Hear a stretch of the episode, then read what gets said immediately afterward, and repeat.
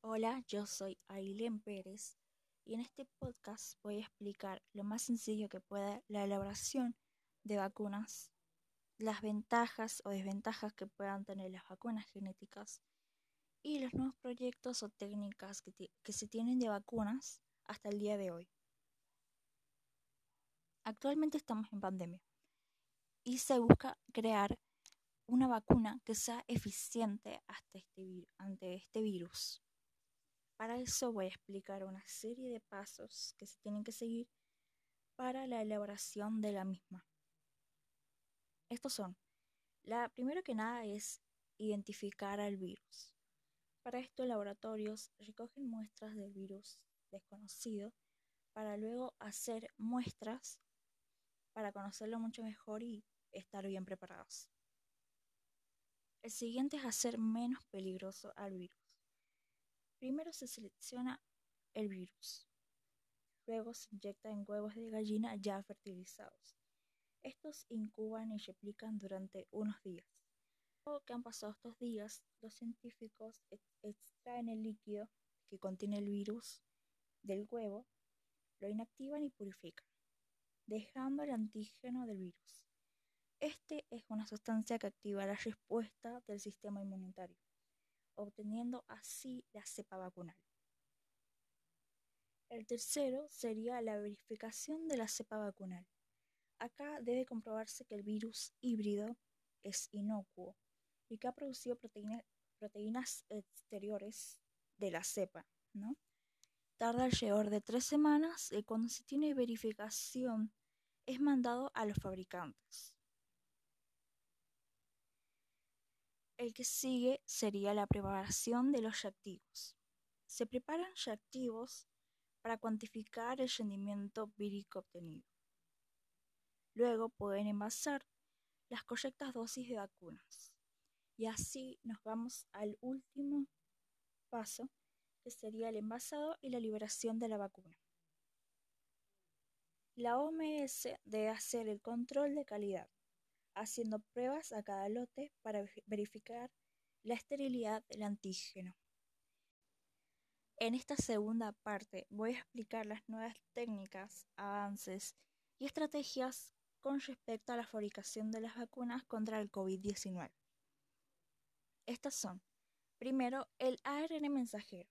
El ARN mensajero, ácido ribonucleico, tiene la información genética que se necesita para elaborar proteínas.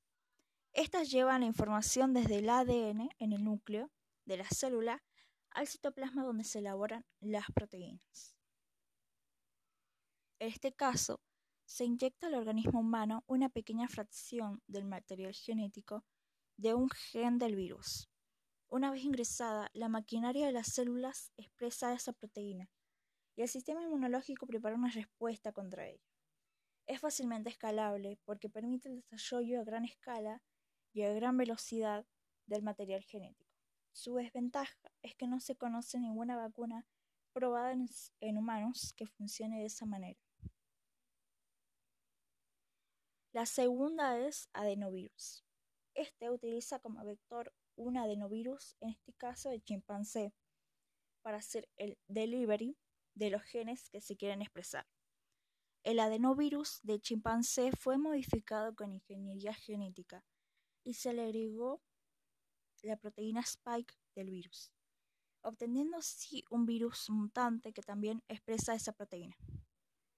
No puede replicarse en el cuerpo humano y motiva una respuesta inmunológica. La OMS no la reconoce como fase 3, entre otras razones por no haber publicado avances anteriormente. La última sería eh, la llamada inactivada. Estas vacunas contienen proteínas virales seleccionadas o virus inactivos que por lo tanto no se reproducen.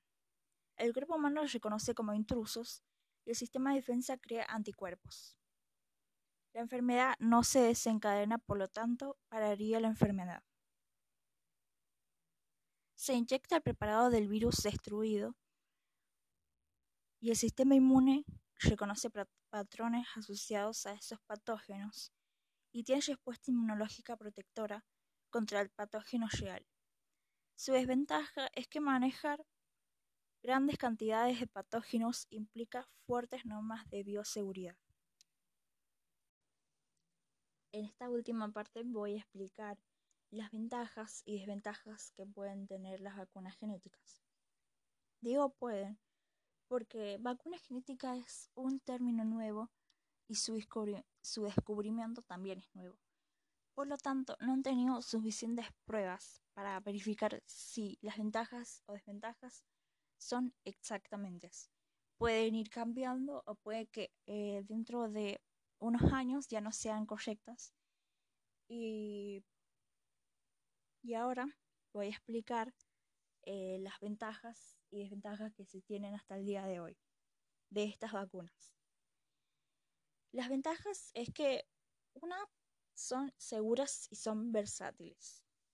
Son bastante económicas con respecto a otras que son que tienen un alto costo y muchas personas no han podido tener acceso por eh, su economía.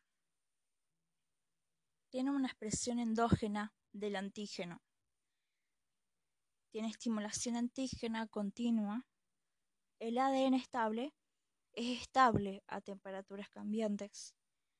La molécula de ADN es fácil, muy fácil de transportar, constituyen menos biopeligrosidad que otras vacunas y son bastante eficaces hasta el día de hoy en muchas personas. Ahora, sus desventajas. Sus desventajas hasta ahora son eh, bastante pocas, pero son bastante peligrosas. No quita el hecho que sean eh, el hecho que sean pocas no quita que sean peligrosas. Se puede introducir anticuerpos anti-ADN, lo cual haría una reversión del efecto que tendría que causar la vacuna. El ADN podría integrarse en el cromosoma y como ya dije antes, son muy pocas pruebas a comparación con otras vacunas son em, que tiene esta vacuna, ¿no? Son muy pocas y actualmente mucha gente eh, no está al tanto de estas vacunas que si bien son más efectivas y puede que sean las, las nuevas vacunas eh, de hoy en día contra el COVID-19. Y por ahora doy terminado em, esta sección de segmentos de un capítulo y espero que eh, haya servido, les haya interesado y haya informado y, y muchas gracias por escuchar.